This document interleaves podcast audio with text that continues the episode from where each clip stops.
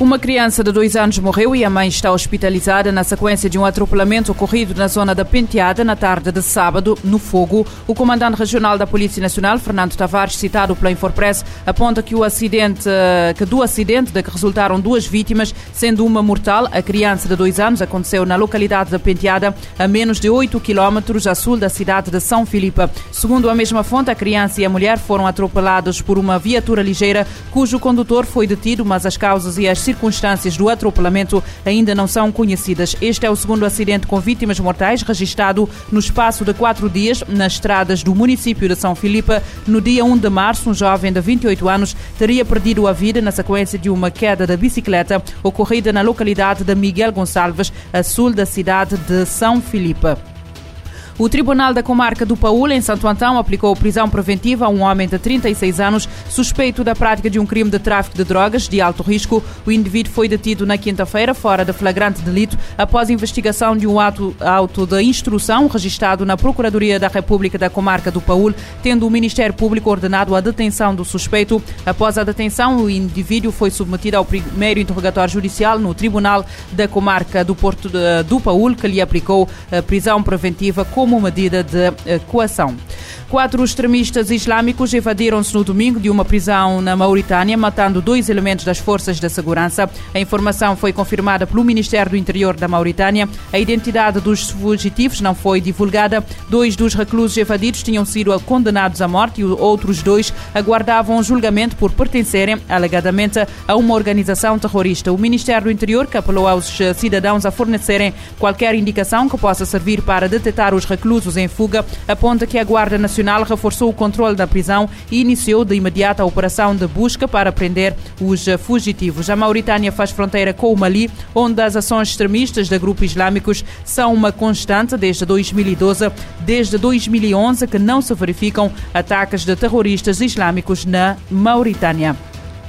Pelo menos nove polícias morreram e 16 ficaram feridos hoje no ataque suicida contra um caminhão que os transportava no sudoeste do Paquistão. A informação é avançada pela agência France Press. O ataque teve lugar em Dadar, no distrito de Kashi, cerca de 120 quilómetros a sudeste da Quetta, capital da província de Baluchistão. O número de mortes pode aumentar de acordo com as autoridades nacionais, uma vez que oito dos feridos encontram-se em estado crítico. O Baluchistão faz fronteira com o Afeganistão e o Irão e há muito que é palco de violência étnica e separatista, a província maior do Paquistão é rica em hidrocarbonetos e minerais, mas a população, cerca de 12 milhões de pessoas, queixa-se de ser marginalizada e despojada dos recursos naturais. As tensões no Baluchistão estão relacionadas com o corredor econômico China-Paquistão, no qual a China deverá gastar mais de 50 mil milhões de dólares, com destaque para o porto de águas profundas de Gwadar. A segurança no Paquistão tem se deteriorado nos últimos meses, particularmente desde que os talibãs tomaram o poder em Cabul em agosto de 2021,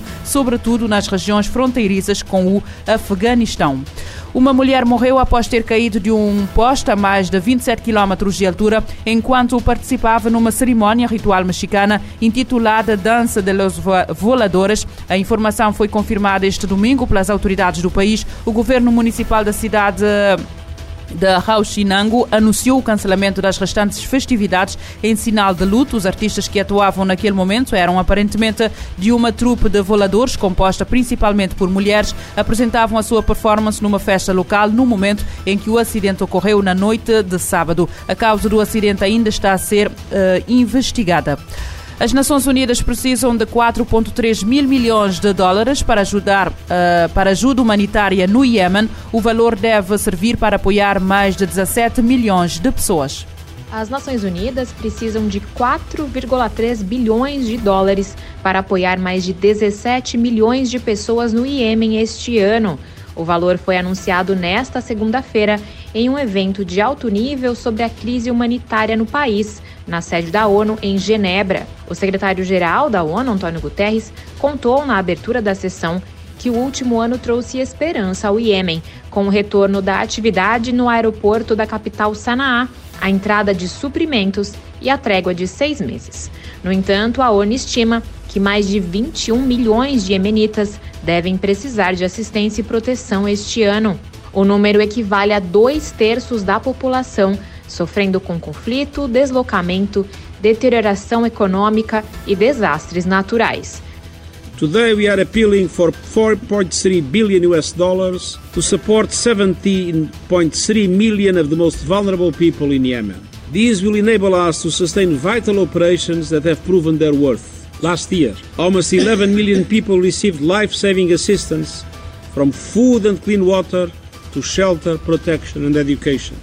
Guterres explica que o valor permitiria a continuação de operações vitais que atenderam cerca de 11 milhões de pessoas em 2022, com alimento, água, abrigo e educação. Em sua mensagem, o secretário-geral da ONU ressaltou que os parceiros humanitários precisam de acesso desimpedido e que a falta de acesso, particularmente em áreas controladas pelos UTIs, tornaram muito mais difícil alcançar quem precisa. Da ONU News em Nova York, Mayra Lopes. A ONU precisa de 4,3 mil milhões de dólares para levar ajuda humanitária ao Iêmen. O país sofre com instabilidade desde 2015. No ano passado, 2 eh, milhões de pessoas foram salvas de fome aguda. O líder supremo do Irão, Ali Khamenei, classificou hoje como um crime imperdoável o envenenamento alegadamente com gás de mais de mil meninas em dezenas de escolas femininas. O líder religioso pediu às autoridades que investiguem os envenenamentos em escolas femininas, supostamente por algum tipo de gás que começaram em novembro na cidade sagrada xiita de Qom e se multiplicaram nos últimos dias por várias regiões do país. Até agora, mais de mil alunas foram envenenadas em dezenas de cidades do país. As jovens estudantes sofreram de dores de cabeça, palpitações, tonturas, entre outras, uh, outros sintomas. Uh, os últimos casos ocorreram no domingo em várias cidades do país, incluindo num dormitório estudantil onde vivem 450 jovens, das quais 29 estiveram internadas. O Ministério do Interior e o Ministério da Informação apontam que estão a investigar os ataques.